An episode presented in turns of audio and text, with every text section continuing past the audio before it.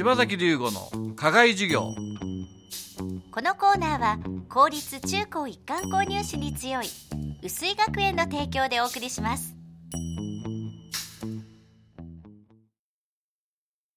薄井学園では秋から受験生向けの特訓講座を開講。中3生は日曜トップ校特訓土曜個別特訓を実施。土曜に基礎知識から入試問題までを扱い日曜は発展的な記述問題前期総合問題を扱います。小6生は中等土曜特訓を実施。長時間集中して入試類題に取り組みます。定員制のためお申し込みはお早めに。詳しくは薄井学園のホームページをご覧ください。柴崎龍吾の課外授業。このコーナーは薄井学園の柴崎龍吾先生が群馬で頑張るさまざまな人たちに職業の多様性や働くことの意味喜びをインタビューしてラジオの前のあなたにお届けします。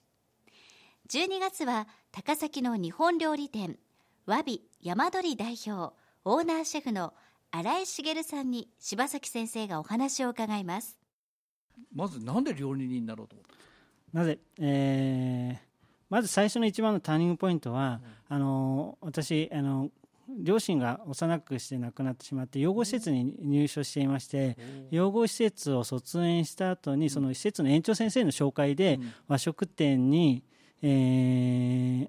紹介されたのが最初のきっかけです。はい、なので園長先生の紹介はい、そこは和食で、はい、あれですか京都かなんか？えあの埼玉の東松山というところで、はい、今はもうお店なくなってしまいました。そこからあれですよね。いろいろこう変わっていくんだけども、はい、やっぱりそれは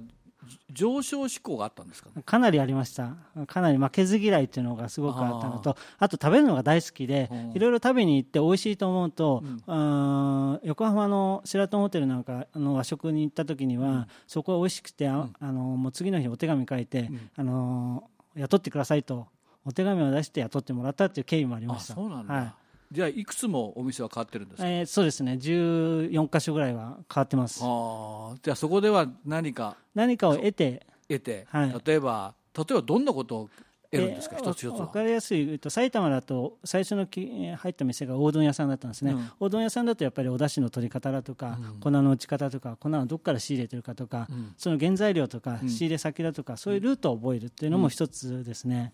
であとはやっぱり1店舗ごとにうなぎ屋さんだったらうなぎをあの勉強したりとか天ぷら屋さんだったら天ぷらの揚げ方を勉強したりとか、うん、その特化したことに、うん、勉強したかったなっていうのが一番ありました。京都とか金沢でも修行はしてるんですか？あの京都も行きました。あの、嵐山佐賀野っていうところで、茶会席の店でやっていましたし金沢では金沢茶屋というあの茶屋街の方で、うん、あの仕事もしていました。なのでそういう面では全国各地も回ってたりとか、海外も含めてですね、はい。はあじゃものすごくなんかもっといいものもっといいものっていうそんな感じ。そうですね。あの食材を知ったりとかその人たちその地域の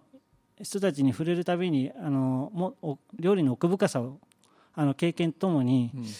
えー、もっと知りたいという欲が出てきましたね、でも修行って結構辛くないですか？和食の修行辛いってよく聞くんだけどよく言いますよね、うん、えー、で実際にじゃあ辛かったかというと今45なんですけど、うん、で15から入っていてなんか忘れているっていうのが実際でなんか楽しかったっていう方の方が僕の場合なんかあんまりネガティブというよりポジティブに考えるというかその修行時代で一番印象に残っているお店なり、えっと、師匠なりはどんな人ですかね？先ほど述べた横浜のベイシュラトンというホテルですかね、うん、そこの和食のやっぱり料理食べた時に、まず第一印象こんな料理が、まあ、そこに食べに行ったのが3万円コースだったんですけど、うん、それが初めて自分のお金でその3万円と払って金額で、まあ、それが料理の専門料理という専門用紙に載っていて、紹介されてたので、えー、どういう世界なんだろうと、それを知ったのがすごく印象に残ったのが一つ。あとはやっぱりその六本木ヒルズ時代に出会った親方ですね、今まで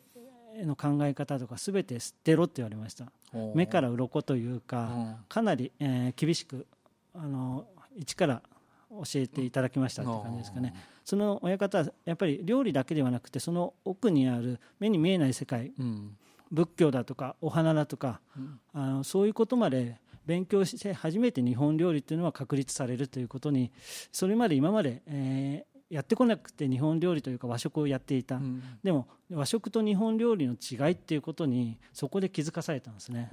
それで今の山っていうのがあるような気がします。わ、はい、かりました。柴崎龍吾の課外授業。12月は高崎の日本料理店わび山鳥代表オーナーシェフの新井茂さんにお話を伺っています柴崎龍吾の課外授業このコーナーは薄井学園の提供でお送りしました。